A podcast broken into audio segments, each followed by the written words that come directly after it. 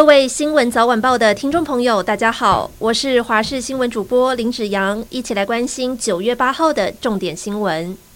明天开始就是中秋节三天连假，国道五号在今天早上就涌现车潮。高工局预估，今天下班后会出现新一波的车潮前往东部，预估要到深夜才会疏解。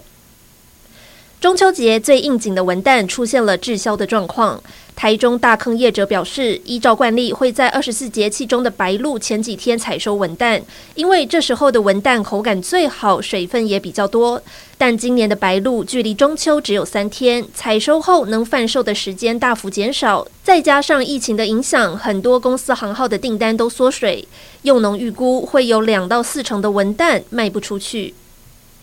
行政院会拍板，将调涨基本工资，从两万五千两百五十元提升到两万六千四百元，每人基本生活费也会跟着上涨四千元。如果综合所得税本身的免税额及特别扣除额合计低于基本生活费，明年报税季一家四口可以省下一千九百二十元。但有民众得知减税金额直言很无感，商家更是抱怨减税太少，跟不上通膨。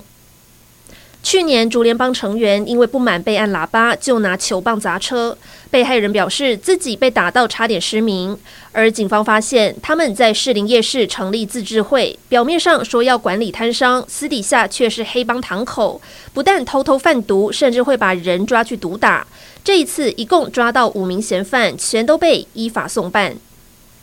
前民进党立委郑宝清日前登记参选桃园市长，宣告桃园绿营陷入分裂的局面。民进党今天下午召开中评会，在半小时之内无异议通过开除郑宝清的党籍。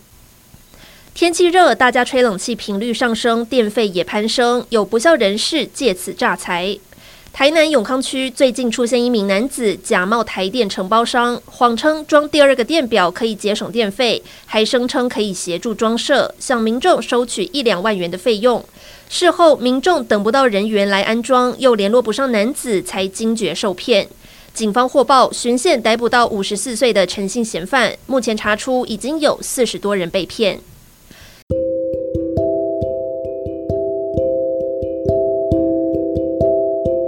以上就是这一节新闻内容，感谢您的收听，我们下次再会。